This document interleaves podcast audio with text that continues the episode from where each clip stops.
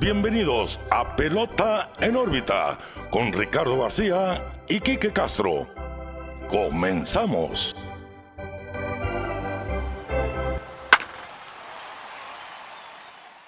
Hola, ¿qué tal amigos? Bienvenidos a un nuevo episodio de Pelota en órbita. Los saluda como todos los lunes Ricardo García y como todos los lunes también estoy muy bien acompañado de mi amigo, su amigo Quique Castro. ¿Qué onda, Quique? ¿Cómo estás? Muy bien, Ricardo. Pelota en órbita 9-3. 9-3. Con buenas historias que contar. Eh, eh, muy feliz de estar otra vez aquí contigo, listos para platicar de esto que tanto nos gusta, que es el béisbol. Antes de empezar, como todas las semanas, ya te la sabes, ya se la saben. Pelota en órbita, Facebook, Twitter, Instagram. Regálense un like, regálenos un like, un follow. Eh, vean nuestro programa en YouTube, ahí se está subiendo semanalmente. Instagram se va subiendo eh, todos los días de lo que hablamos en el programa, de lo que va pasando en la pelota todos los días.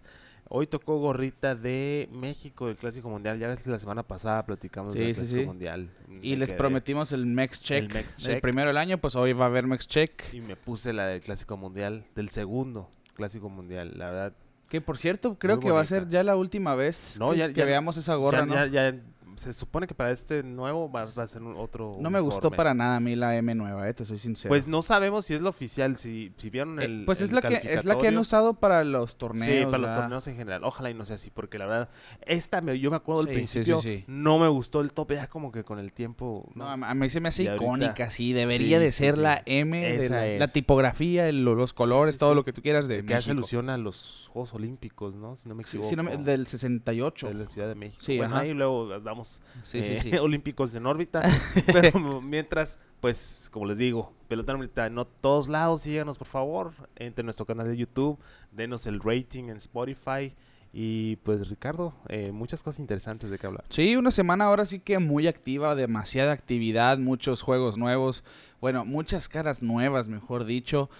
Eh, y antes de comenzar con lo del episodio como tal, hoy, hoy en Twitter se los puse de hecho vimos en la semana tres juegos completos, Kike. Sí. Tres juegos completos, o sea, a comparación del mes anterior, del 7 de abril al 17 de mayo, vimos tres juegos completos en un mes y medio.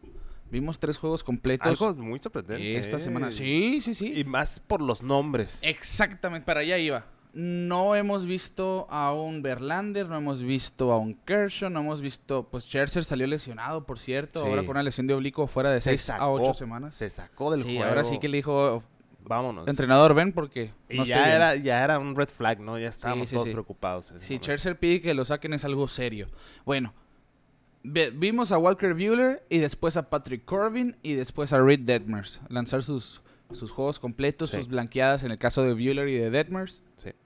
Y esta semana vimos a Nick Pivetta lanzar un juego completo. Después lo siguió Martín Pérez con una blanqueada. Sí.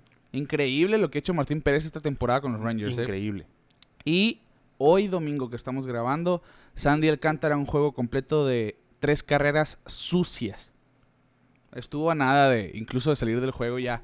Era su último bateador, consiguió el out y el juego completo, ¿no? Pero estábamos hablando, son seis juegos completos. ¿Por qué esto es un tema relevante? Por lo que les puse en Twitter hoy, precisamente. Son 162 juegos por equipo. Es decir, 162 por 30. Y si nos vamos a los numeritos, son 4.800, casi 4.900 eh, juegos en donde inician los pitchers. Sí. Son casi 5.000 aperturas al año. La temporada pasada nada más hubieron 50 juegos completos, Kike. A lo mejor en los 70s y en los 80s estaríamos hablando de que, pues, 200 juegos completos, porque ahí sí llegaban con 150 picheos a la novena, ¿no? Sí, sí, de hecho tiraban hasta que. Hasta que querían casi, casi. O sea, juegos de más de 100 picheos fáciles. Hay juegos completos de 12 innings. Sí, sí, incluso, pues, yo creo que el nombre que más nos puede eh, tocar la vela, la vela, la, la campana ese eh, Nolan Ryan, ¿no? Que pues he sabido que ese abrazo daba porque daba. Eh, y eran juegos de más de 100, 120, 130 incluso, piches o más. Eh, una del béisbol totalmente diferente, obviamente. Sí, sí, sí. Ahora más velocidad, hay más velocidad, hay más movimiento. Más control de lesiones, sobre todo. claro. Incluso, o sea, el pitcher, o sea, está más expuesto a lesiones por el lo riguroso de la temporada. Claro, claro. Pero sí, lo que dices es que pues es muy poco el porcentaje de juegos perf- perfectos, juegos completos que vemos. em, y como te decía de- ahorita de los nombres, eh, Piveta y, y Martín Pérez, no, yo no, no me lo esperaba. No, ¿no? jamás. Porque Piveta venía de, de muy malas salidas. Martín Pérez ha empezado muy bien la temporada, incluso tiró muy bien contra su ex equipo, los Mediarrojas, y vino a este juego con todas las armas. Dice que se la dedicó a un coach. Creo que sí fue un coach. Vi la entrevista ahí más o menos y que decía, "Ah, yo voy a tirar un buen juego. No había especificado y, y tiró un juego. Y, y ha tenido una muy buena temporada, no solamente un Sí. buen juego, una sí, efectividad sí. de, en, en los dos. Y a lo que vamos nomás en contexto, Quique, para, para dimensionar un poquito. Decías tú, Nolan Ryan es el nombre que se te viene en los últimos Sí. años. Tuvo más de 200 juegos completos en su carrera. Sí. Cy Young, pues ni pensarlo, pues casi 750 en su vida. En los pitchers actuales, el que más tiene es Adam Wainwright y tiene 27. Wow. Después de 17 temporadas, tiene 27 juegos completos. Verlander 26 y Kershaw 25. Ellos son los líderes de la actualidad. Así que si en tu carrera tuviste más de 15 juegos completos, ahora eres un caballazo, ¿no? de Claro, trabajo. Claro, sí, porque mira, lo difícil de todo eso es la economía de picheos, ¿no? Más en la era del béisbol en la que vivimos, que el ponche, pues es algo que se busca sí o sí, Sí, sí, sí. eh, y que se da también mucho. Entonces, eh, pues mira, la, la efectividad de picheos, eh, ahorita lo vimos con Piveta que Cora lo aguantó más de 100, o Sí. sea, creo, que- creo que fueron 115, no me acuerdo. Y- incluso. Alcántara hoy también hizo 115 picheos. Sí, o sea, eh, también eso me gusta, me gusta que el manager diga, bueno, pues va, tú se, lo ha ganado, ¿no? andas por ahí, pues, date, date y, y- saca el juego, ¿no? Eh, paréntesis, estamos viendo ahorita el, el Sunday Night, eh, White Sox Yankees, calientita, calientita esa serie, Sí, mucho sí, de sí. que hablar al respecto. Ahorita vamos con ese tema. Muy bien. Entonces, Quique, pues vamos a ver quién va a ser el siguiente. Van seis juegos completos hasta ahora. Hoy, pues como decimos, en el béisbol moderno sí, sí son muy peculiares. Hay que, Sí. hay que aplaudir ese tipo Sí, de y lo trabajos. chistoso que se me hace es que hablamos que el picheo está más dominante que nunca, pero aún así eh, siguen siendo raros los juegos Sí, porque completos. se est- está más dominante que nunca, pero se está trabajando igual que nunca. Sí, también, sí, ¿no? Parte de la generación en la que se vive la pelota moderna. En fin, vamos a arrancar entonces con los temas de este episodio, Quique. Vimos muchos novatos esta semana, Sí. unos de más renombre que otros, pero al final todos haciendo su debut, que eso pues es el paso más importante de todo beisbolista profesional en su carrera. Empezamos con los Chicago Cubs, Quique, porque el pasado 17 de mayo vieron a dos novatos hacer su debut en el mismo juego. Brandon Hughes, que en su momento fue jardinero, se trabajó como pitcher y llega a grandes ligas como pitcher. Este zurdo entró a relevar contra los Piratas de Pittsburgh y tiró eh, una entrada de dos tercios con cinco ponches. Dio una base por bola y no permitió carrera. Después, más tarde en el juego, Christopher Morel, este dominicano, entra al juego y en su primer turno al bat la saca del estadio. Ya, debuts especiales por sí solo.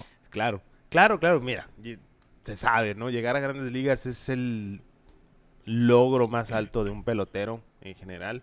Todos trabajan para eso. Incluso son trabajos de una vida completa, ¿no? Desde niños, eh, adolescentes. Hay mucho que sacrificio de promedio. Y llegar y, y- y que los dos en sus primeras eh, apariciones de grandes ligas tengan este tipo de, de hazañas estelares. Porque mira, cinco ponches en, un- en uno o dos tercios Sí, a es cinco. excelente. Los cinco que sacaron fueron ponches. Sí, eh, y Morel, pues, eso es lo es, eso me gusta mucho cuando pasa eso, ¿no? Que es su primer turno y pum, para la calle. Sí, que. ¿Quién, ¿Quién fue el último? Yo creo que Starling Marte hizo lo propio en su momento con Pittsburgh. Me acuerdo Sí. yo mucho de Daniel Nava. Me acuerdo. Grand Slam. Sí, es que ese día era la quinceañera de mi hermana. y nunca se me va a olvidar que está, la estaban peinando acá abajo en mi casa, yo viendo la tele y sucedió, ¿no? Eh, bueno, en fin, un dato para pantallar al suegro. pues obviamente estos debuts no, por sí solos, pues son interesantes, ¿no? Sí. pero vienen agarrados de la historia también. Porque es la primera vez en los 150 y tantos años del béisbol de grandes ligas en que dos novatos en una misma temporada con un mismo equipo, Ok. uno tiene una apertura en blanco con cinco ponches sin permitir carrera, o una aparición de picheo, mejor dicho, y el otro conecta home run en su primer turno. Eso la primera vez en una, temporada. para un mismo equipo. Ni se hable de en un mismo juego, ¿no? Jamás. A mí se me hace increíble que esto no había sucedido jamás. De esos datos, de esos datos, ¿no? de esos datos, a mí hay gente que se enoja, a mí me encantan cuando salen esos datos. Que la verdad es buscarle la historia, ¿no? Es buscarle a los libritos. No, está- son datos súper escarbados Sí, esos. sí, sí. O sea, no es algo que nomás te van a decir, oye, te fijas. Y es, es parte de, ¿no? De, de- Ajá. de la esencia de este programa. Y me gusta mucho cuando salen ese tipo de datos.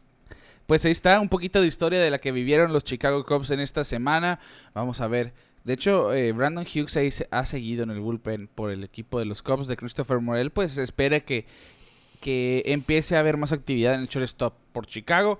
Y en fin, los, rivales arre- arre- acérrimos, se me trabó la lengua, acérrimos de los Cubs de Chicago son los Cardenales de San Luis. Sí, y por su- todo, sí, ¿eh? están intratables, ¿no? Sí, sí, sí, y por su parte tuvieron también un par de novatos haciendo sus debuts. Pero estos dos prospectos sí son de bastante renombre. Nolan Gorman y Matthew Liberatore. Infielder y pitcher, respectivamente. Lo curioso aquí es que los dos son mejores amigos de toda la vida, desde niños, son de Arizona. Gorman es de. Phoenix y Liberatore es de Peoria, Arizona, son Cerca, bueno, condados están- cerca. Son condados cercanos, ¿no? Está uno a media hora del otro, casi casi. Entrenaron, jugaron pelota desde niños. Terminaron siendo drafteados en el 2018. En la primera ronda ambos, Liberatore por Tampa Bay en la selección número 16 y Gorman por los Cardenales de San Luis en la 19. Después, en el 2020, cambiaron a Liberatore en, el- en aquella transacción por Randy Arozarena. Y desde entonces hemos visto este par de mejores amigos en la misma organización, escalar niveles juntos, pues sufrirla juntos, como quien dice. Sí, sí. Y lo más importante es que los subieron, los llamaron al equipo grande el mismo día. Los dos ya formaban parte del roster el pasado viernes. Sí. Gorman hizo su debut jugando segunda el viernes. Ya pegó hit, ya pegó hasta su primera extra base y él no va a bajar jamás, quiero pensar yo, ¿eh? porque realmente es caballo Nolan Gorman. Y Matthew Liberatore abrió el sábado, ambos jugando contra Pittsburgh. Liberatore se fue sin decisión, le faltó un out para, para poder ser, Acreditarse. ajá, ser acreedor de decisión. Le pegó Sí. un home run de campo Brian Reynolds, fíjate, ese fue Mm. lo que lo separó de la victoria y lo terminaron bajando a AAA hoy diciendo pues a lo mejor no puede estar abriendo aquí eh, todo lo cada quinto Sí, día, claro. que tenga sus innings, ¿no? Sí, sí, sí. Pues es que, mira, como todo, ¿no? En el béisbol, esto es de repeticiones y a veces no conviene tener un pitcher o un jugador en general, ¿no? Sí, si nomás lo vas a tener ahí de banca, mm, vale más tenerlo en AAA y que se siga agarrando turnos o tirando, eh, lanzando entradas. Eh, pero volvemos, ¿no? Las historias bonitas y las historias que nos gusta del béisbol. Imagínate, ¿no? Que a ti y a tu mejor amigo de toda la vida sufrirla como quien dice, porque sí, sí hay historias, ¿no? De, de liga menoristas que dicen que no es fácil llegar a la gran carpa, hay mucho, mucho trabajo, a veces no se sienten en las mejores condiciones y que más que llevar todo ese, ese trabajo y ese Claro. sacrificio con tu mejor amigo, ¿no? Sí, Es sí, sí. Excelente y, y verlos subir el mismo día con el mismo equipo, mm, ni mandado a hacer. Y se está viendo ya este núcleo joven de San Luis para el futuro. Yo realmente creo que los Cardenales van a ser un equipo protagonista de las próximas temporadas. Sí. Porque Gorman estaba liderando las ligas menores en home runs. Tenía 11 o 14, me está fallando el dato ahí. Pero igual, era el líder de home runs en, la, en AAA. Ok. Era ya de súbanme porque aquí me están desperdiciando. Pues hasta ahorita está bateando de 500, obviamente, pues en tres juegos. Hoy se fue de 5-3 todavía.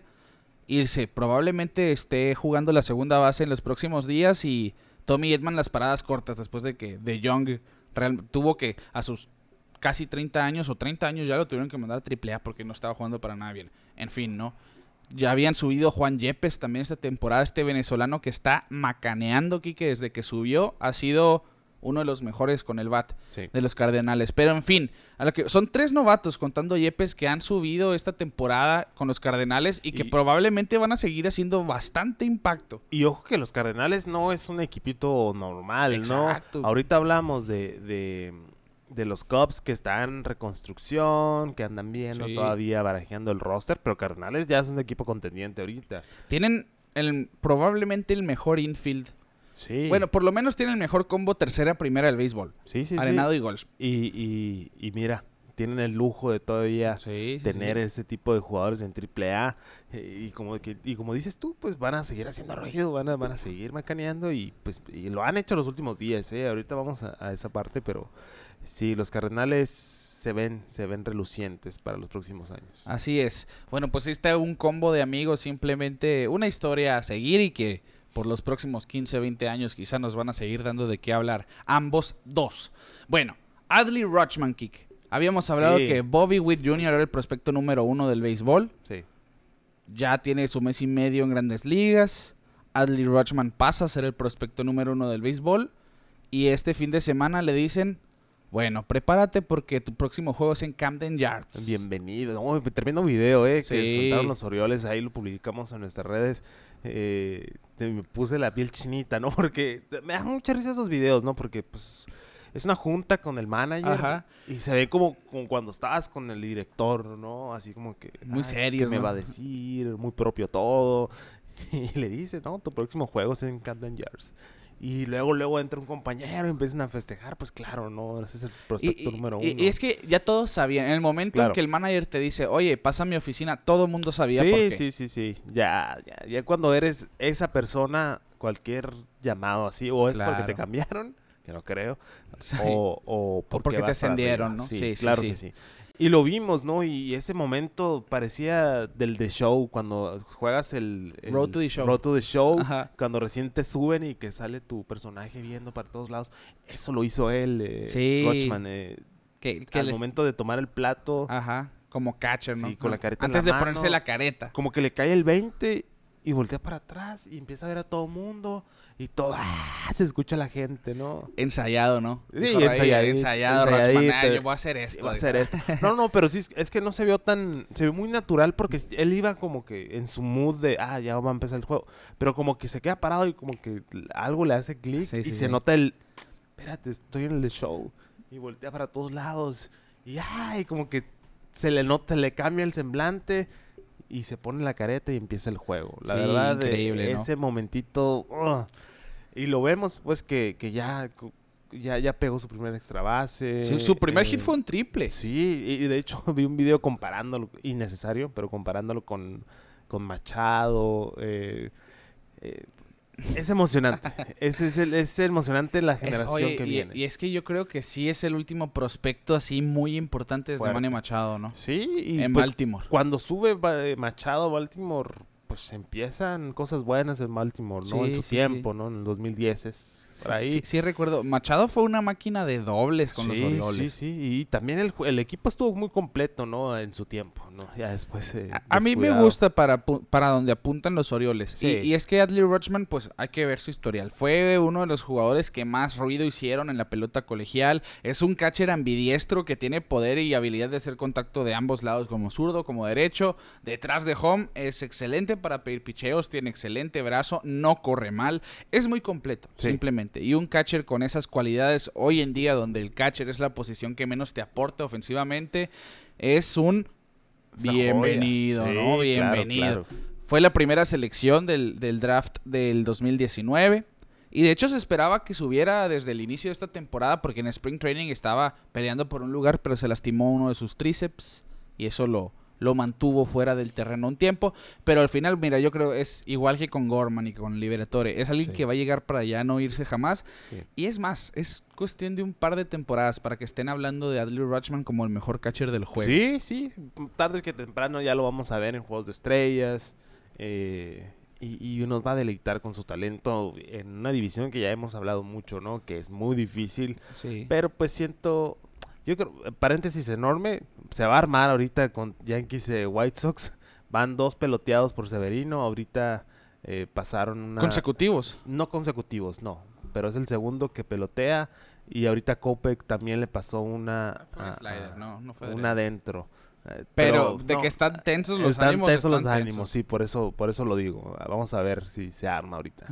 Eh, volviendo a- al, al episodio, eh, vamos, a, vamos a ver si se desenvuelve como queremos. Yo creo que sí, por el mismo, el mismo hecho de que no va a estar con mucha presión estando con los Orioles, se presta a que, a que agarre bien sus turnos, tenga su, sus prácticas ahí atrás del plato y que demuestre y también que ayude. El aporte de un buen catcher en un equipo se sabe que es, eh, es enorme. Entonces vamos a ver cómo Rochman ayuda a los Orioles. Y sobre todo, pues ahí está el historial, ¿no? De, de sus compañeros de liga, mejor dicho, en cuanto a Bobby Witt, que batalló en arrancar, que últimamente, pues sí, lo, lo, ha hecho mejor, la realidad de las cosas ha mejorado últimamente.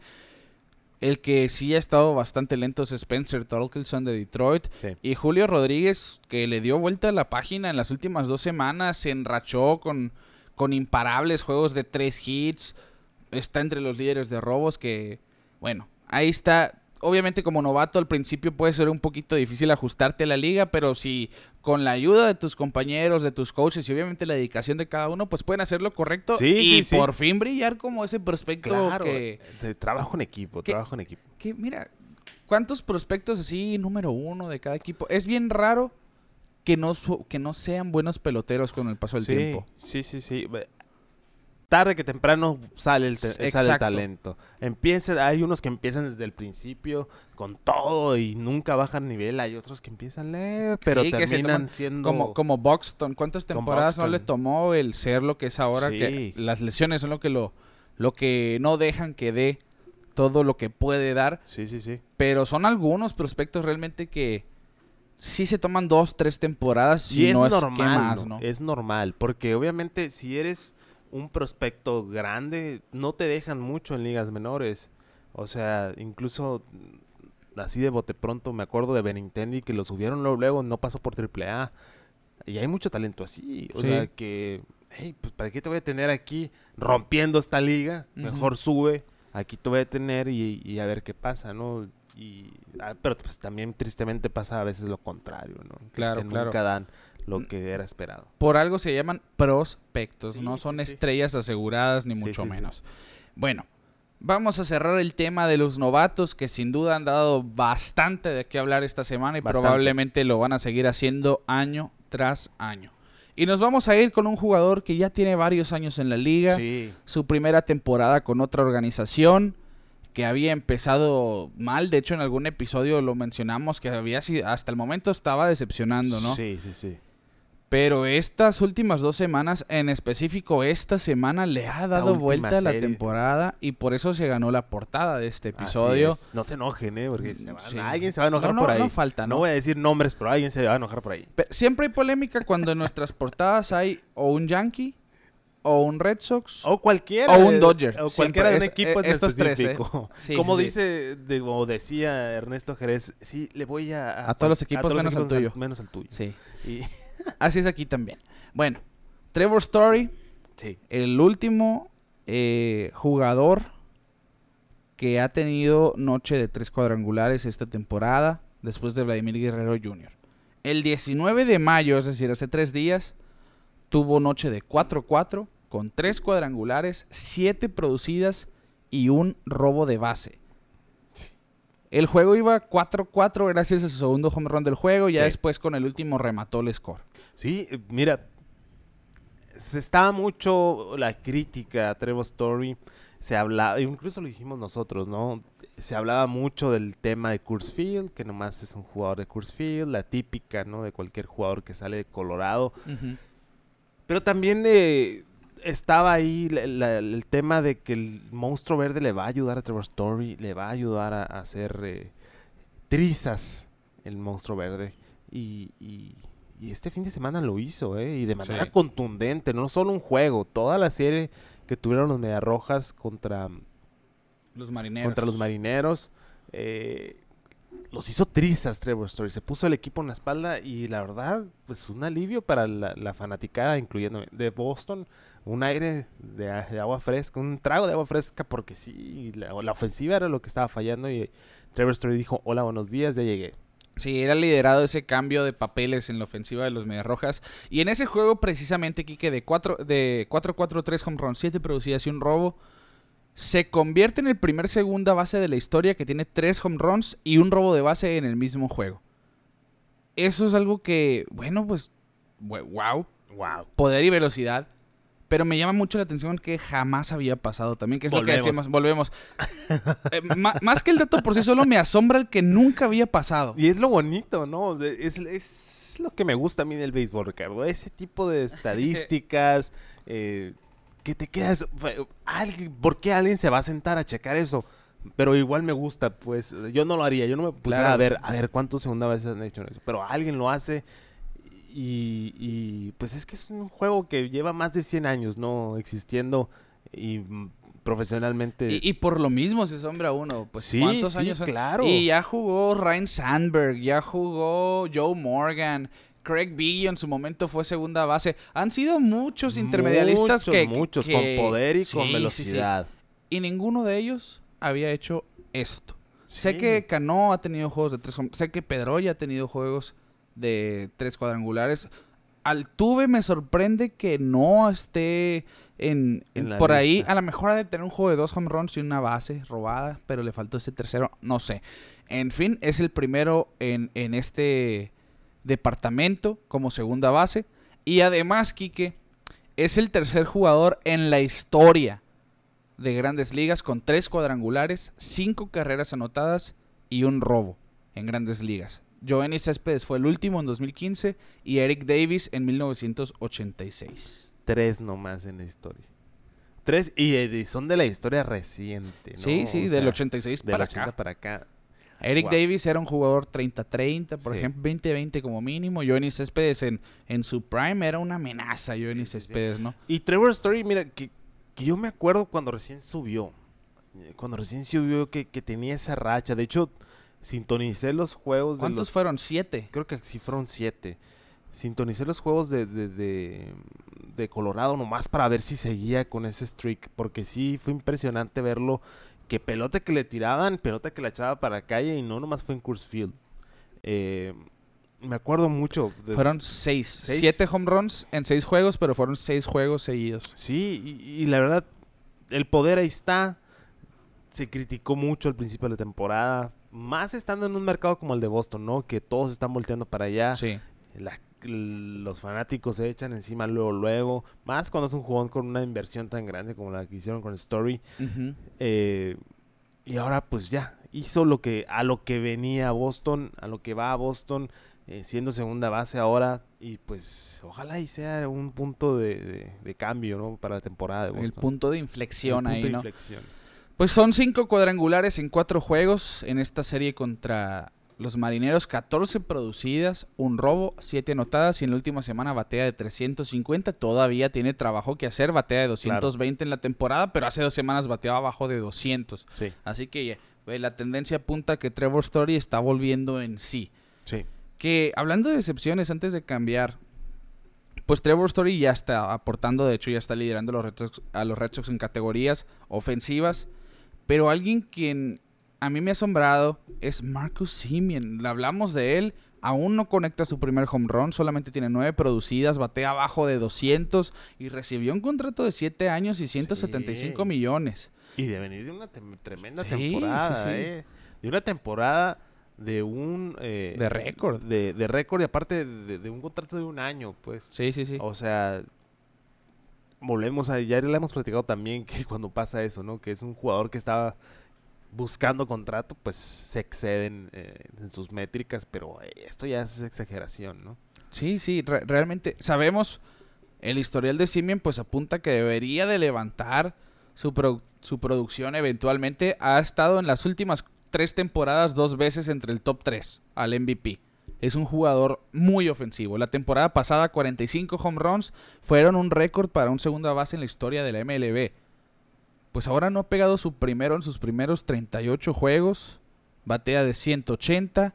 Un OPS increíblemente bajo de 476. Bases por bola solamente 12 en 38. Bueno, realmente tiene mucho trabajo que hacer. Y ha sido para mí la decepción de este año, ¿eh? Marcus Simeon. Pues es que el conjunto de Texas en general, ¿no? Yo Sí. que- lo platicamos. Por lo en menos, Seager, sí ha bateado. Sí, pues, pero solo no puede. Claro, y claro, se supone claro. que la, la dupla iba a ser Simeon eh, eh, Seager, ¿no? Ujú. De, pero aparte el picheo no ha dado, o sea, en general no, no se está dando lo que, lo que esperábamos de Texas. Obviamente no la tiene fácil, pero Pero pues necesitamos que Simen eh, reviva, ¿no? Viene de un 2021 de ser un All-Star. Eh, Tercero el MVP detrás el MVP. de Otani y Vladito. sí, pues, o sea, ti- ti- tiene con qué. Tiene Sí, con sí, qué. sí. Mm, Vamos a echarle la culpa a lo que sea. Simplemente no está, no está en ritmo. Eh, vamos a ver, estamos apenas pasando el primer mes. Yo creo que hasta después de junio nos podemos empezar ya a preocupar seriamente. Sí, yo creo mediados de junio Mediados de junio. es, es el punto donde dices ya es una mala temporada realmente, ¿no? Que es lo que decíamos. Y Max Monsi. Ese, la decepción de la americana para mí es Simeon. Hasta el momento de la nacional es Max Monsi. Ok. Batea abajo de 200. Ah, hoy perdieron el juego por su culpa. Un error, una rola segunda. Era el último out del juego, una rola segunda. Se le cae y anotaron dos carreras con esa rola. Y terminan perdiendo los Dodgers. Se ha punchado mucho. Lo único que lo tiene en line-up son las más de 30 bases por bola. Sí, eh, muy paciente al, al, bat, pero también, mm, no sé, como que siento que le, le ha faltado, pero no es nomás de esta temporada, ¿no? Siento que desde la temporada pasada eh, también es un jugador que, pues, entre comillas, sin posición, entre comillas. Sí, porque primera, segunda, tercera, ya incluso hasta en el cubier- fielder. Ya está cubierto Dodgers por todos lados, ¿no? Sí. Eh, estaba más de platón por todos lados, cubriendo espacios. Lo veíamos en primera más que nada, segunda. eh, pero...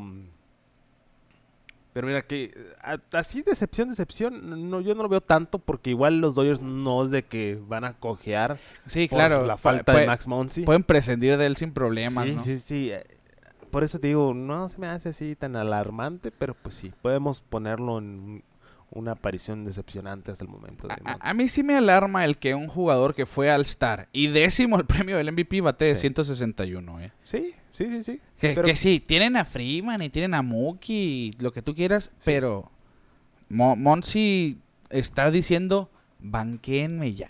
Que- o cámbienme, Oh, ¿no? sí, sí, sí, Porque los Dodgers ya sabemos, sí, es el mejor equipo en papel y pues en, en performance, pero son agresivos a la hora de adquirir nuevos jugadores y podemos ver Y que esa gente libre, y Monsi. esa ¿eh? gente libre el Esa próximo año. otra. Entonces, a ver por ahí un, un talentito que le quieran dar por él, créeme que no, no la van a pensar ni, ni una vez. Sí, así que, bueno, la segunda mitad del año pasado se, a- se apagó. Porque en la primera bateaba de 270 y en la segunda de 228. Sí. Y ahora abajo de 200. Así que la tendencia es que ya le agarraron las placas a Monsi, como decimos. ya, ya, ya lo tienen bien estudiadito en la liga. Pues sí, su disciplina lo mantiene ahí, como te digo, las más de 30 bases por bola a estas alturas de temporada es buen número.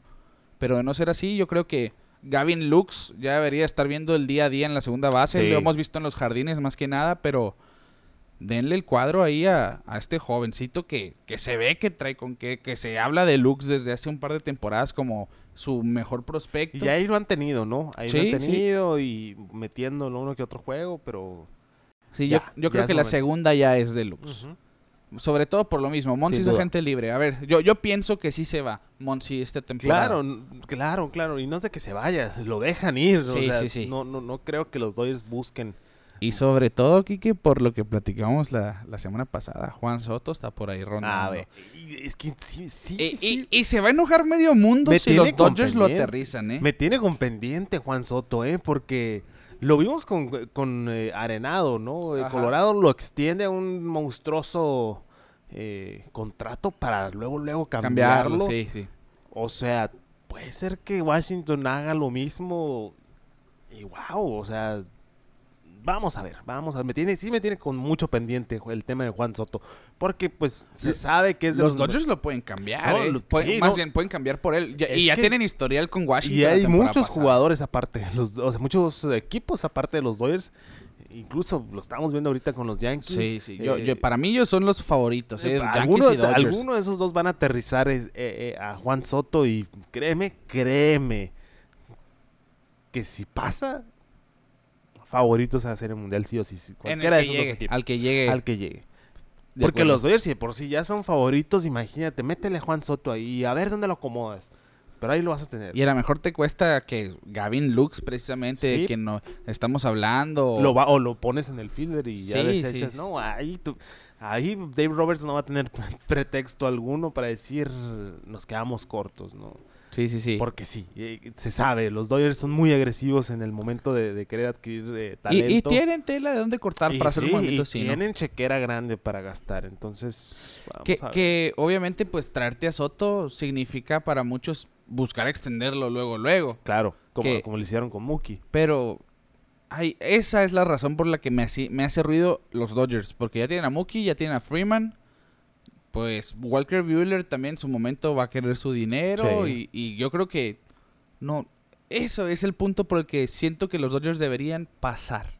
Por Juan Soto. Pero los Dodgers son los Dodgers y ellos dicen a mí no me importa. Sí, ¿no? a mí no me importa, toma, toma mi chequera y ponle tú el número que quieres. Sí, así que vamos a ver. Y hablando de los Dodgers, que para el otro jugador que yo creo que, pues Story sin duda va a ser el jugador de la semana en la Liga Sí. Americana. Mañana que, esté, que estén escuchando este episodio probablemente ya se nombraron. Hoy lunes, vaya. Y Mookie Betts en la Liga Nacional. Porque Mookie Betts está más caliente que nadie Sí. en la Liga Nacional y probablemente en las ligas mayores. Sí, volviendo al, al Mookie, al Mookie que conocíamos, ¿no? Ya en su tercer año como Dodger, eh, había, eh, sí tuvo buenas temporadas las primeras dos. Sí, no sí, sí. puedes decir que no, pero... No al nivel de MVP. no al nivel de MVP que fue en el 2018, pero este año ha llegado con todo y me da mucho gusto verlo jugando a su nivel. Sí, sí, es, es ridículo. Siete de sus últimos 10 home runs han llegado en los últimos 17 juegos. Es decir, en las últimas dos semanas y dos días. El sábado, o sea, se- nuestro ayer, se, se quedó a un triple del ciclo. Se convirtió en el Dodger con, con más carreras anotadas en los primeros 36 juegos desde Johnny Frederick y Babe Herman, con 35 anotaciones. El primer bat de los Dodgers los lidera en cuadrangulares con 10. Está anotando por montones. Está sacando corredores en las bases como ayer en home con ese tirazo. Y simplemente es... Me acordé de Acapulco. Sí, es, es uno de esos jugadores que aquí lo dijimos, es lo más cercano a Mike Trout probablemente. Sí. Había dado un bajoncito en las últimas dos temporadas, pero está jugando como ese pelotero que Sí, le sí, puede decir a. Mike Trout, oye, yo también puedo jugar un poquito como tú. Sí, claro, y mira, y ya no competir al tú por tú con Trout, no estando en la nacional, que tampoco Sí, la tiene muy fácil. Y, y ya es bien difícil decir del jugar como Trout porque ya hay muchos talentos que también lo hemos platicado sí, aquí, que si no es Acuña, que Luis Robert. Pero pues quieras o no, Trout es ahorita, ahorita, el hoy por hoy, es un talento generacional Es que la- va a ser la comparación de todos hasta que ya no esté jugando y llegue otro como él. Él es eso el- es, eso es claro. El, el parteaguas, ¿no? Sí, el parteaguas del esta que ya mira, ya hace más de 10 años que que, que, bueno, hace 10 años que, que subió Sí. Trout, eh, pero Que por eh, cierto llegó a mil carreras anotadas en grandes ligas. a sus qué? 30 años, 30 29, años. 30 años, sí. Eh, si te digo, ya que casi 10 años de, de- de cuando debutó, pero ese es el estandarte de la generación nu- nueva, o sea, generación joven de, de- del béisbol.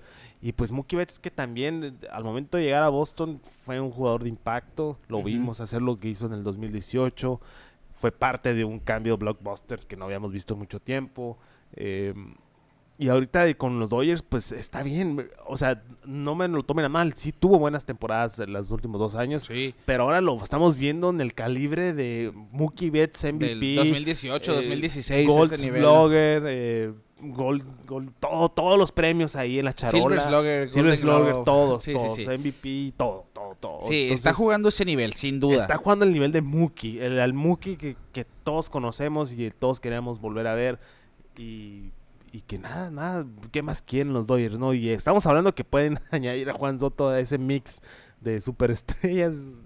Mira, ya es, me mejor pónganle All-Star Team de la Liga Nacional. Sí, Así, ¿no? Sí, sí, Si sí, eso sí. sucede. Pero igual, los años con los Dodgers. 2020, temporada corta, conectó 16 home runs en temporada corta, que es como si hubiera pegado casi 50 sí. en un año completo. Batió de no- 292 con OPS de 927. Y es primer bat.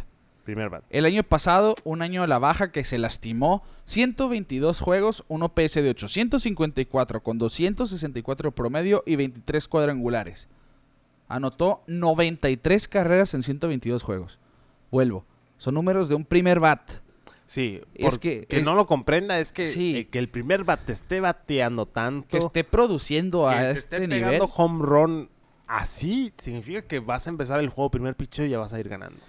Y es algo que, que no se ve tanto. O sea, un- un- una combinación entre poder, contacto y velocidad tan puros como Mookie Sí, Betts sí, sí. Es, es muy, muy raro. Exactamente. Así que un año malo de Mookie Betts. Sí. Es un año malo, es uno Es, es un año de del- el, mejor de muchos. Sí. Sí, Sí, así sí, sí, sí, sí. simplemente. Bueno. El, el mejor primer bat del béisbol para muchos actualmente es George Springer. Porque, pues, actualmente es el que más home runs tiene en el puesto número uno de lineup. Sí. Parte del béisbol moderno también, ¿no? Él es uno de los que encabeza esta nueva ola de primeros bats de poder. Pero Mookie Betts yo creo que, sin duda, en los últimos años ha sido el que yo quiero ver como primero en la alineación del equipo del juego de estrellas. En Sí. la liga que esté. Sí.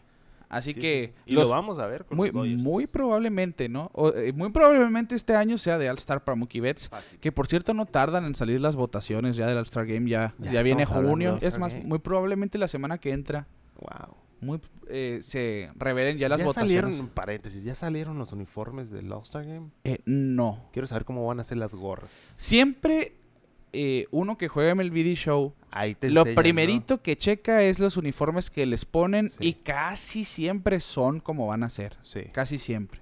El año pasado Horrible. No quiero recordar el año pasado. Eh, sí, fueron punto y aparte, ¿no? Al final no los odié, pero no, no fueron, no, no pensaría en repetirlo. Sí, no. Pero no, no recuerdo si en el, en el mismo juego, en el The Show 21, salían así. Pero ahora salen, los uniformes que salen aquí son como si fueran el de Dodgers que dice eh, Dodgers blanco con azul, Ajá. que dice americana, Y y el otro el gris con azul que dice nacional. Irán a usar otra vez así como lo hicieron el año pasado, con jerseys iguales todos. Ojalá y no. Ojalá y no. Porque Oh. sí, ya lo platicamos, ¿no? El año pasado hicimos ese coraje. Pero más que nada que Eh, las o- gorras. oja- ojalá y no, pero está el punto. Es el único deporte donde el juego de estrellas no usan uniformes de liga. Sí. Porque en la NBA todos usan de su conferencia, en el Pro Bowl del NFL también. Pues si la MLB hace esto, pues está bien. El, Sí, home, sí, el home run derby los vimos ahora sí con sus uniformes, lo que era al revés Es- antes. sí, lo hicieron al revés. Ajá. Así que realmente no me molesta del todo.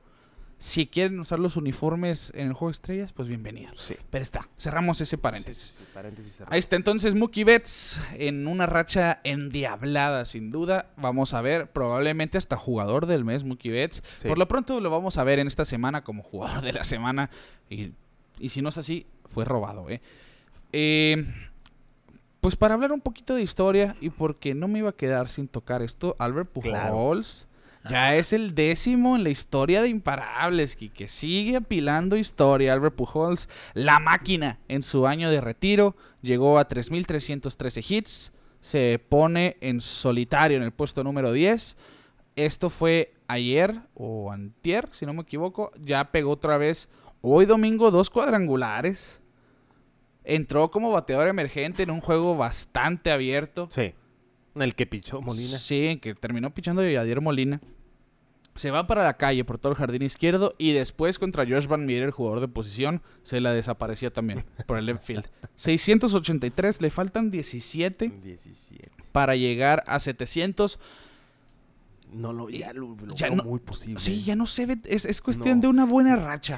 Siento que se está creciendo en el spotlight. Y en la semana tuvo también un batazo que le pegó y yo ya estaba, la sacó. Hijo, y Pujols, pues su swing. Cuando ves que Pujols le da una bola Se bien, sabe. Tú, tú piensas, le hizo, le hizo trizas. Si él Sí. su swing abierto se queda viendo la pelota y así. Y en la franja la capturaron, le tocó una de esas pelotas eh, que no volaban para su mala suerte, pero hubiera llegado. Bueno, que le den las pelotas o sea, voladoras. cuando- donde juegue Pujols que huele la sí, bola, hombre. dele de las suavecitas. A nadie le hace daño un nadie poquito de le va a hacer daño tenerlo en el 700 ahí.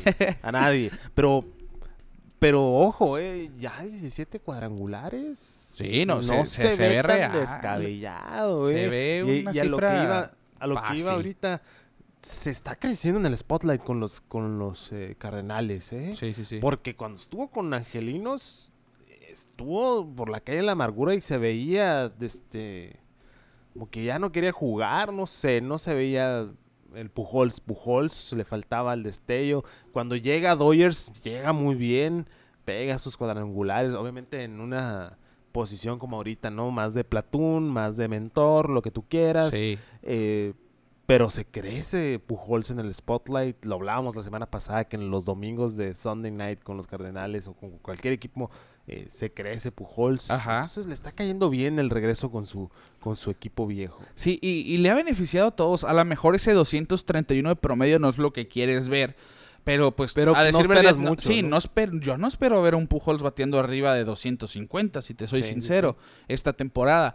Pero si hacen, mira, son 231, pero tiene cuatro cuadrangulares y tiene,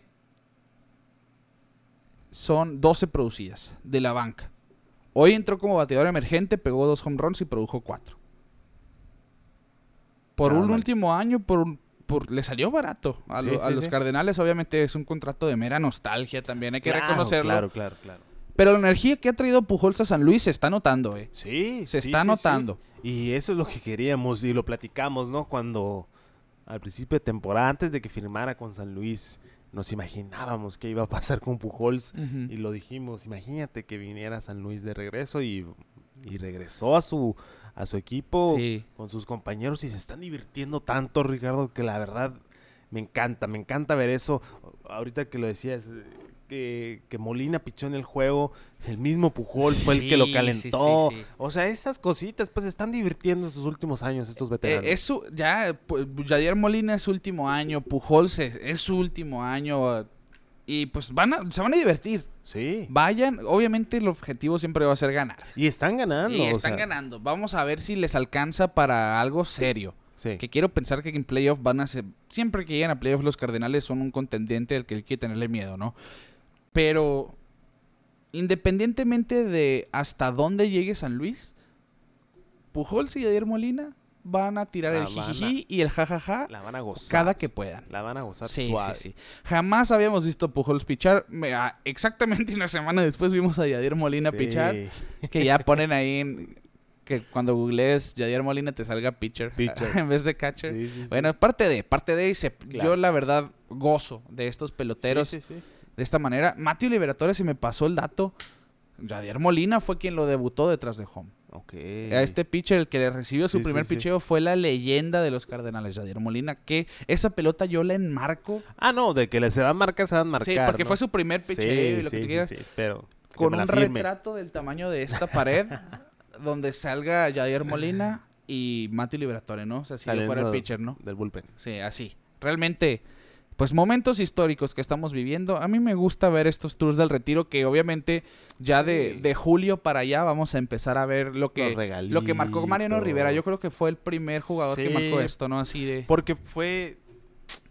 Pues es que es una generación, ¿no? Sí, sí. Igual, claro, Molina y, y Pujols han durado demasiado tiempo en la liga, junto con Cabrera. eh, son una parte de una generación de superestrellas, ¿no? Y de mucho talento. Así como Sí. estamos viendo que están llegando los nuevos.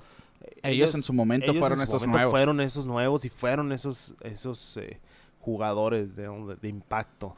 Y ahora estamos viendo cómo se está pasando la hoja y, y como dices, Rivera es el primero que le hicieron todas esas festividades, merecido totalmente. Sí, después Eh, David Ortiz. Sí, Beltré, David si no me equivoco. Beltré. Sí, sí, sí. Lo que, lo que pasó con Beltré es que él anunció su retiro no, no al inicio de la Sí, temporada. jugando. Sí, fue en plena temporada y, Sí. y fue más leve, ¿no? Su tour, pero bueno, probablemente vamos a ver este tour del retiro con estos jugadores. Sí. eh, en Que son unos- tres, ¿no? Sí, son. Pues, sí. Wainwright también se me olvida. Wainwright, Adam Wainwright. Wainwright. Bueno, ahí está el tema entonces de Pujols. No me podía quedar sin mencionarlo. Saludos al buen Alex Fierros que nos puso ahí en Twitter de me es imposible ver que Pujols o Chohei Otani hagan algo y no pensar en ustedes. Saludos, ¿no? Pues ahí les, les Claro, manda- le mandamos claro. un, un caluroso saludo al buen Alex Fierros. Sí. Y ahora sí que nos vamos al Mex Check. Porque Sí, ya hacía falta, ¿no? Sí, lo prometido es deuda. Y quien encabezó el Mex Check de el- este primero, sin duda, es Isaac Paredes, Sí. el hermosillense, el de la H, de la como él se nombra. Pues una semana que a lo mejor no fue la mejor en numeritos, en promedio, pero de bastante poder, Sí. sobre todo de venganza, como dirían unos, porque Sí. dos cuadrangulares contra los Tigres de Detroit que lo habían cambiado por Austin Meadows. Austin Meadows no ha pegado ni un solo home run esta temporada con Detroit. Isaac Paredes a los Tigers ya les pegó dos. Sí, y de manera contundente Sí. y la joseó riquísimo. Le sabe al José. Le, sabe, le sabe, sí, no, se vio ese palo y como dices tú, de venganza, ¿no? De que, ah, no me van a querer porque ve esto, no lo tenían en, el- en- en- en grandes ligas, ¿no? era parte del roster de 40, sí, pero no estaba arriba en el equipo grande. eh, ¿Y para qué lo vas a tener en AAA si estás viendo que tú como Tigres estás batallando? Lo habíamos visto la temporada pasada, que tuvo pues números ofensivos buenos. eh, y ahora pues lo cambian por Austin Meadows y llega, llega Tampa Bay, lo suben y empieza, ¿no? Empieza la fiesta y qué divertido, la verdad. Espera, se espera mucho Isaac Paredes, la verdad, y ojalá y le siga yendo bien, que sea constante y que se quede en grandes ligas. Sí, pi- pienso igual que tú y lo hemos visto en la tercera base por, por los Rays últimamente. Vamos a ver si se puede mantener ahí. Ha jugado poco, realmente son menos de 20 juegos. Y me distraje un poquito porque le acaban de romper el juego perfecto a Michael Kopech que nos había pasado. Ah, mira, tam- ni sabía que iba perfecto. Sí, ahí me llegó un tweet. Necesito el tweet, me pone un fan de los Yankees. Excelente momento para sintonizar a los White Sox. Bueno, no. Hit the Rob Brantley. Sí, en lo la estamos sintonizando, pero fíjate que no le estamos poniendo- Sí le estamos poniendo atención, pero no tanto. Sí, de hecho sí lo estamos viendo, ¿no? La sexta. Sí, sí, sí. Sexta baja, hombre en segunda, Lemegio al bat. Paréntesis también, está Marlins Man. Hace mucho que no lo veía. Oye, de veras, el- que por ahí Man. nos pidieron un, pe- un perfil de Marlins Man. ¿Será bueno tomarlo en algún momento? Pues sí. Hablar de la historia del Marlins Man. Bueno, Porque sí, es un hombre del, del, que del lo- béisbol. y del depo- en cualquier deporte, pero en el béisbol se ve mucho, ¿no? Sí, sí, sí. Si es Sunday Night un juego, muy probablemente por ahí andar, Sí, ¿no? Le gusta también Y- la pero cámara. lo- lo- ahora lo gracioso es que estén todos menos el de los Marlins. porque salió peleado ahí con la gerencia de los Marlins. Sí. Por X o Y razón. Y la jersey naranja de... Todavía se Fíjate quedó con que esa, ¿no? me quedé con las ganas de, de tener ese jersey, de José Fernández en específico. Sí. Pero pues ya, como muchos equipos han cambiado mucho los Marlins de, de franela. No es la más bonita, lo admito. A, mí, pero- a mí me gusta muchísimo la que tiene ahorita, ¿eh? Sí, sí, no, sí. lo de Pero, ahorita, y, sí, y- y la de esa época, yo compré la gorra en su momento. sí. Ahí la tengo como veterana de guerra, toda apilada, pero pa- cambiaron para bien. Sí, no, yo, claro, sí pienso claro, que su sí, uniforme yo, yo te digo, para yo te bien. digo que, que esa en específico, la de los 2010 es Sí, sí, de sí. José Fernández, cuando, super paréntesis obviamente lo que estamos haciendo ahorita, Sí, sí, sí. cuando, me acuerdo mucho cuando llegó José Reyes, creo que Volques también, no, Zambrano, Carlos Zambrano. Pues Giancarlo eh, Stanton. No, Giancarlo todavía estaba, pero llegaron un paquete de jugadores Ajá. con los Marlins. José Reyes era el que- que lo. Sí, era la ahí. batuta, sí. Y, y Zambrano, me acuerdo mucho de Carlos Zambrano, llegó a ese equipo y ya presentando el uniforme nuevo, bien guapachoso, todo acá. Pues obviamente ya sabemos qué pasó, ¿no? Y lo que ha pasado con los Marlins en los últimos, ¿qué? ¿20 qué años? ¿20 qué Desde el 30. 2003. Desde no ganan. 2003 no, no hacen nada. 19 años. 19 años. eh. y ahora hicieron este cambio que ya da un toque más acá, más... Más fresco. más latino, fresco, también su tirarse a lo latino. Sí, sí, sí, Pero bueno, vamos a cerrar el paréntesis ahí. cerrar Sí, paréntesis. un Volvemos paréntesis gigante. Gigante, ¿no? Y nos vamos al, al Mex Check otra vez. Paredes, sin duda, liderando este Mex Check. Y nos vamos Alejandro Kirk, el catcher de los Blue Capitán. Jays. El capitán Kirk. Ha estado en 35 juegos de los casi 40 de los Orioles, ya sea como bateador designado o sobre todo receptor. Sí. Batea de 260 con 7 producidas y un cuadrangular. A lo mejor no ha tenido numeritos de poder aún, pero, pero cada turno de Alejandro Kirk es peleado, ¿eh? Y por eso se ha mantenido en el no, lineup de los Blue es Jays. buenísimo. Controla muy bien la zona de strike bateando. Es muy hitero. Es muy bueno para correr las bases.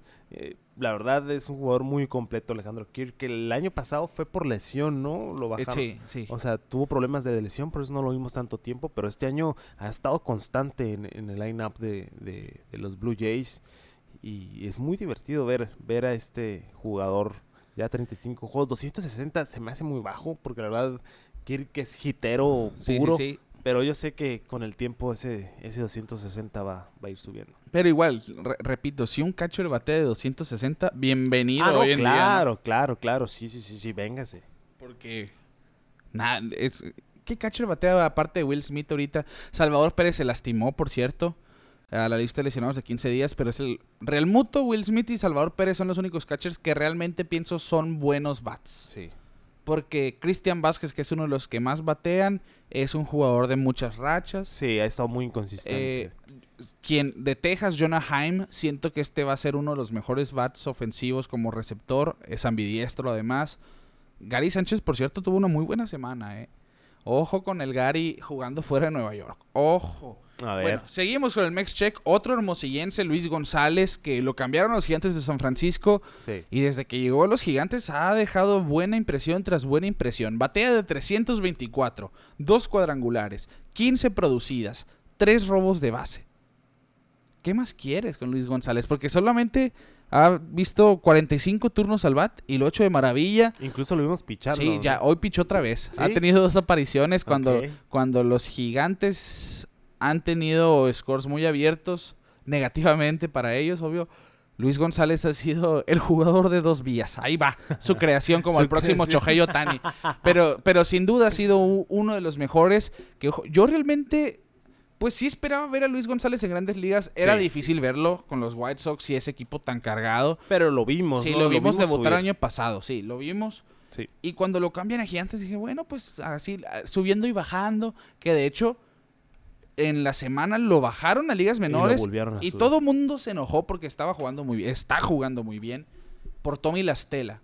Y ahora después de una lesión de no recuerdo quién, te soy sincero, lo llaman otra vez Sí. y creo yo que si sigue jugando así no lo van a volver a bajar. no, ¿eh? no da motivos para que lo bajen Sí, otra vez. sí. La verdad, eh, igual otro del H. Otro, hermosi- otro buito. Bueno, Alejo López de Capitalino, 273 con los Rojos de Cincinnati. Son 9 hits en 33 turnos, solamente un doble. Que poquita actividad de Alejo López en un equipo pues que está batallando en todos los sentidos. Sí. Pero pues está batiendo su promedio respetable, haciendo que contacto. que aproveche, que aproveche Sí. que está con los, con los rojos. Sí, que, que el juego que se le dé es bienvenido ahí. Sí, claro. Y bueno, probablemente los protagonistas en cuanto a la pelota mexicana comparten el mismo apellido y se apellidan Urias. Sí. Luis Urias, Sí. hasta el momento es el mejor mexicano ofensivo desde un par de temporadas para acá. Porque yo creo que, pues, beisbolistas mexicanos, lo hablamos con el buen Karim García. Sí. Hablar de pelotero mexicano es hablar de pitchers. Sí, pero el- que también hay calidad en los bateadores Sí, a veces. y de hecho, lo, ya lo habíamos platicado en algún episodio, que esta generación de mexicanos es más jugador de posición que picheo, ¿no? O sea, el- porque el... el- o por lo menos hay más que antes. Hay más que antes, sí, porque el prospecto mexicano es Pitcher. pitcher, sí. Sí. O sea, la mayoría son lanzallamas. De hecho, eh, vimos hoy a Andrés Muñoz perder el juego contra Boston. eh, un lanzallamas ahí con Sí. Seattle. Lástima que perdió, pero... Pero sí, y los hermanos Urias... Sobre, están- to- están sobre haciendo todo Luis. Porque Sí, va- sobre vamos a todo Luis. empezar. Los de. Magdalena, ¿no? Luis, que empezó tarde por una lesión de Sí. pierna, ha sido una bujía ofensiva de los cerveceros de Milwaukee. Sí. Tres cuadrangulares, batea de 293 con 7 producidas, 12 anotadas, un OPS de 874, lo que es muy bueno, y un porcentaje de envasado de 400. Huicho se pone en base y Sí. Huicho produce. Y Wicho todo, porque la verdad... Sí, vimos un Ayer vi un jugador. Sí, el por jugador que se aventó ahí de espaldas. Ya No, sea en las paradas cortas, en segunda o en pongan tercera. en el ¿no? cuadrito es de, Ju- de Julito, iba a decir. Sí, de- Huicho. Del Huicho, del tocayo Luis Sí. Urias. eh, y sí, como dices, es, es un...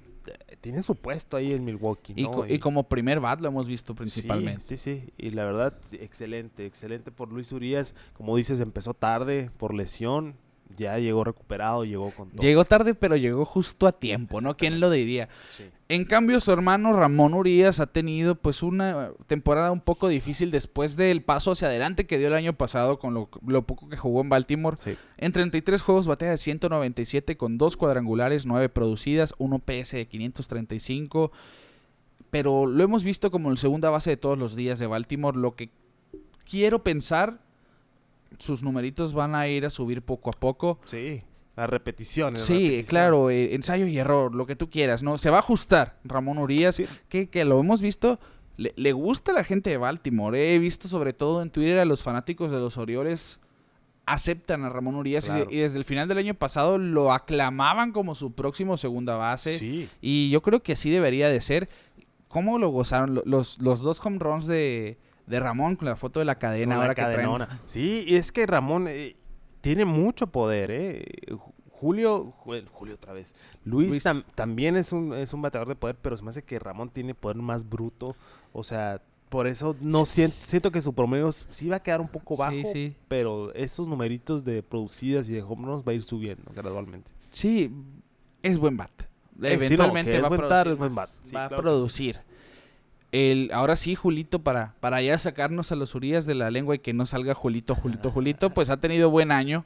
Así calladito, Julio Urias está teniendo buena temporada, 3 y 3 el récord, 2.63 de efectividad en 8 aperturas, 41 entradas lanzadas, 31 ponches, que son... Urias suele ser un poco más ponchador, de momento pues está dominando, un whip de 1.04, ha estado más que efectivo, el mejor pitcher Sí. mexicano de la actualidad. Sí, sí, sí, y, lo- y ya lo platicamos. El Julito ya está establecido, ya es el abridor que esperábamos por los Dodgers de Los Ángeles. Eh, tuvo ahí una o dos salidas medio malas, pero fuera de eso ha estado tremendo. Yo creo que el último juego, no, no me acuerdo contra quién fue, que tuvo cinco entradas sin permitir carrera. Puede No, ser. No me acuerdo. No, sí, yo también estoy, estoy en blanco. Hablando de pitchers, José Urquidi hoy tuvo su mejor salida del año, seis entradas y dos tercios de una carrera contra Texas. Bajó su efectividad a 4.24 y él andaba pegando al 5 de hecho después de una salida mala. 4 y 1 el récord en 8 aperturas, 40 entradas, 30 ponches. Su whip bajó a 1.40. Ha tenido problemas de hits al inicio de esta temporada, pero Sí. José Urquidi es uno de los pitchers más controlados de la liga, así que esto debería de bajar. Sí, va, va, va, va a agarrar su ritmo, como todos, ¿no? Yo creo que ahorita ya se están asentando los Sí, jugadores. por lo mismo, es a lo que voy de que de- del inicio de este episodio que vimos los tres juegos completos esta semana, Sí. porque ya los pitchers ya están terminando sus programas de inicio de campaña, ya están empezando a tirar más. Y bueno, aquí se vio ya un, un José Urquidi ya más enrolado. Vaya, ponchó a 10, por cierto, José Urquidi, Sí. que no se caracteriza por ser un pitcher de muchos ponches, pues con doble dígito. Y Humberto Castellanos, que ha sido la sorpresa eh, de pitchers abridores esta temporada, porque es un pitcher de los que peor recta tienen en cuestión de velocidad. Promedio 88 millas, es una rectita en la actualidad. Es el cambio de muchos. A decir, tiene una recta de 88 y un cambio de 86. Pues mira. Y domina. Y Claro, domina. pero es que es, es saber utilizar tus picheos, pues, imagínate. Ahí la- el, el cambio de velocidad, pues, obviamente por su nombre, es un bebé, eh, picheo rompiente que hace contraste con la recta, Sí, pues. sí, sí. Tú la ves viniendo como una recta suavecita. Y pero cae. de repente, ¡pup! se te va, se te va del bat. Pero imagínate, si hay unos que pasan del, del 100 al 80, al 90 y tantos, pues ahí sí se nota más la diferencia. Pero Claro, imagínate claro, con claro. dos constantes, que no dices tú, bueno, no la mejor recta, pues, Sí. pero tener ahí, saberla controlar, que yo creo que es lo más importante, es, es una receta para Sí, es éxito. un pitcher que depende 100% de la fineza, del Sí, control sí, y sí. de su rompiente, porque la recta aquí, bueno, la ven como un pastel, quiero pensar yo. Aunque hay pitchers que cuando se mezclan bien esa recta de 88 se Sí, siente sí, como de sí. 95, ¿no? Bien durotas. Sí, bien, 88, pero Bien duras las de Castellanos. 3 y 1 el récord, 4.29 en 7 aperturas, 9 juegos en total, 35 entradas, 26 ponches y un whip de 1.17. Así que realmente sólido Castellanos en una rotación de los. Diamondbacks muy buena hasta el momento. Ya sea. Galen, ya sea Kelly, pues ahora Humberto Castellanos Va codeándose ahí con ellos. ¿eh? Sí, sí, sí, lo vimos cuando recién subió con Houston, ¿no? Houston, con Houston Sí, debutó Castellanos. Sí, sí, sí. Y, y tuvo buenas apariciones. Ahorita con Diamondbacks, igual uno de esos equipos que no tiene mucho que perder, pero toca ganar. Entonces, Sí. que le den su oportunidad como un Bienvenido, abridor. un buen trabajo ahí, ¿no? Exactamente. Que siga así Humberto Castellanos. Y hablando ya, ya los, los últimos tres de este Mex Check, Giovanni Gallegos, 10 salvamentos, eh, bueno, 10 oportunidades de salvamento, 8 concretados efectivamente. En la semana Pita Alonso le pegó un home run de dos Sí, carreras en extra innings. Pero pues Pita Alonso le pega home run al Papa. O sea, es lo que vamos a quien sea le va a pegar home run a Pita Alonso, así que no es nada de Y qué tiene un preocuparse. ratón el papá. Sí, cuidado. 120 bienes. 3.68 de efectividad, 8 salvamentos, decíamos, en 14 entradas, 17 ponches y un whip de 1.15. Esas dos oportunidades de salvamento que he desperdiciado, pues es lo que tiene sus numeritos a lo mejor no tan bajos, pero Gallegos es, es- uno de los mejores relevistas del Sí, juego. eh. y ese inicio de temporada también. Cualquier mala salida que tengan van a subir las- los porcentajes de, de- de todo. Que para allá vamos precisamente con quien nombrabas, Andrés Muñoz. Sí. Entró al juego de hoy contra los Red Sox con una efectividad de 3.55. que recuerdo pues un home run de Byron Buxton y una entrada mala fuera de eso fue lo que había levantado sus numeritos. Hoy entra en extra innings y con dos outs le pagan Grand Slam, le hacen cuatro carreras limpias. Lo dejaron de más. Sí, yo, yo pienso también y se casó mucho con su slider. Sí. Vi dos turnos donde no le vi una sola recta y Franchi Cordero se la puso del otro lado. Bueno, su efectividad subió de 3.55 a 6.08, muy alta efectividad, pero en un muestreo muy pequeño realmente. Sí, sí. Pues son tres entradas. Pero te puedes ir al- a, los innings lanzados y los punch. Sí, es a lo que voy. Que realmente es un pitcher que, pues una recta de 100 millas y un slider bastante nasty, bastante grosero, no me alarma. En lo- excelente en lo, en lo más mínimo me alarma ese 6.08 Sí, sí, sí. a mí. Simplemente ya dijo Scott Surveys hoy, bueno, con él me voy a morir. Si poncha Sí. Cordero, bienvenido, si no, ni modo. Y pues Sí, pasó el ni modo. Pasó el ni modo y que mira que no, no nos esperábamos ese Grand Slam. No, nadie. Yo no lo veía venir, pero como te digo, algo está pasando en Boston. Sí. Y los últimos dos, eh, Luis César, que ha tenido una temporada contrastante, 2 y 1 de récord como relevista en 14 juegos, ha sido el más usado por los Reds, 4.41 de efectividad, 12 ponches en 16 entradas, 1.22 de whip. No hay mucho que decir de César, va a estar mejor obviamente en un equipo que no está jugando a nada. Claro, ¿no? Incluso güey, ahí por abajito el radar, César siempre Sí. estuvo muy constante con los Yankees. de Sí, Nueva a, a mí se me hace un excelente pitcher, por eso Sí. digo, no hay mucho de qué hablar. César es bueno, César va a estar, César, César, César. César. César. Luis César, el veracruzano, va a estar bien. ¿Ok?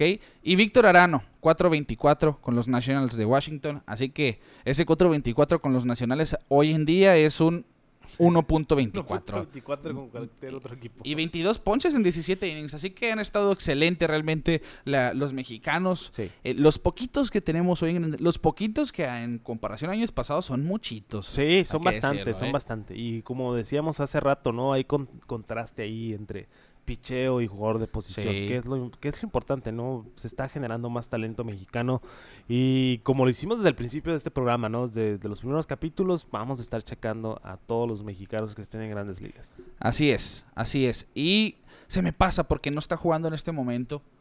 Pero el 10 de mayo Adrián Martínez debutó con los Atléticos de Oakland, abrió, tiró cinco entradas, ganó el juego. Y lo bajaron después, cuestión de... Oakland. Sí, Oakland y... Bueno, los, las dobles carteleras y todo eso, ya que ocupamos el jugador extra del roster y todo eso. Pero en fin, ahí está. También había que mencionarlo, Adrián Martínez. ¿Y por qué este episodio ya se extendió, Kiki? El rondín divisional va a ser express. Rapidito, express, express, Express. porque sí. Hoy sí tuvimos mucho temita. Sí, bueno. sí, sí. Bueno, el este de la Liga Americana siguen liderando los Yankees 29-11. 5.5 juegos por encima de Tampa Bay, el segundo lugar. La mención aquí, Boston ha ganado 5 al hilo. 8 de sus últimos 10. Ya tienen un diferencial de carreras positivo. Más uno. Y de hecho, la- el récord eh, que se espera con este diferencial es un récord de 21-20 en vez de su de 19-22. Así que ya están por a tres juegos del 500 cuando estuvieron a 9. Sí. Ojo, ojo, esta división se va a poner Sabrosa, buena otra vez. sabrosa. Bueno, esperemos que Tampa y Toronto también Sí, empiecen sí, a activarse. También están teniendo buenos resultados los últimos 10 partidos, pero es cuestión. Los Yankees no están aflojando. Ahorita van No. 0 a 0 en la séptima baja. Tremendo juego eh, que estamos presenciando. Cope contra Severino. Siguen los dos eh, pitchers activos en la loma. Y en la, en la central de la americana, los Twins están sorprendiendo a todo el mundo. Pues tienen cuatro ganados en fila, también están haciendo excelente bien las cosas. La ofensiva hoy remontó un déficit de seis carreras. No le duele nada a los Twins de momento. No. Vamos a ver si pueden mantener ese paso. Los White Sox, que obviamente es mejor equipo del que su récord dice, ¿no? Que en, e- si, sin contar el juego que estamos viendo nosotros, 20 y 20, están de 500.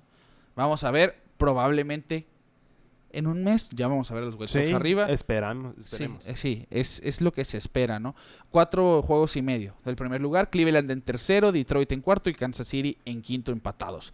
Y el oeste de la Liga Americana, pues esa racha de los Astros, a pesar de que su bateo se ha muerto, por decirlo así, en la última semana, siguen ganando juegos, su picheo es de los mejores de la, de la liga, ganaron los últimos dos y le sacan un juego y medio a los Angelinos que han ganado también sus últimos dos. 27-15 los Astros, 26-17 los Angels. Texas, que ha pasado por una mejor racha últimamente, ya está cuatro juegos de 500. ¿eh? Ojo con los Rangers y los Marineros que han decepcionado hasta el momento. En papel todo parecía Sí, todo Eh, parecía perfecto, excelente. muy bueno, pero ni Winker, ni Adam Fraser, ni Robbie Ray, nadie de los nuevos han hecho un buen papel hasta ahora. Sí. Bueno, nos vamos a la Liga Nacional, los Mets se mantienen en el primer lugar, se mantienen también con el Ocho cómodos juegos. Sí, se mantienen con el mejor récord de la Liga Nacional. Los Bravos 19-22, igual que los Phillies. Miami 18-22 y Washington en el olvido. Milwaukee 26 y 15. San Luis a tres juegos ya, 23 y 18. Los Cubs y los Pirates 16-24. Reds 12 y 28. Y en el oeste de la Liga Nacional, los Dodgers a medio juego de ventaja solamente de los Padres 27 y 13, 27 14 los Padres, San Francisco 22-18 y ya aquí salimos del 500. Sí. 21-22 los Diamondbacks y 19-21 los Se nos Rockies. desinflaron esos dos últimos, ¿no? Celebramos que todos están arriba de 500, pero ahora mira, ya, ya están cayendo las piececitas. Que por cierto, hablando de los padres, hoy Manny Machado se convirtió en el primer jugador en la historia con tres dobles, un triple, tres anotadas y una base por bola en un mismo juego. Así que con M de MVP Machado esta No, temporada. con M de me cae mal. Ay, no. bueno, ese es otro tema. Ojo con los padres, ojo con Machado. Así está el rondín divisional de esta semana del ¿qué? ¿Qué fue? Del 18, 17 al 22. Al 22. Algo así. Bueno, Sí.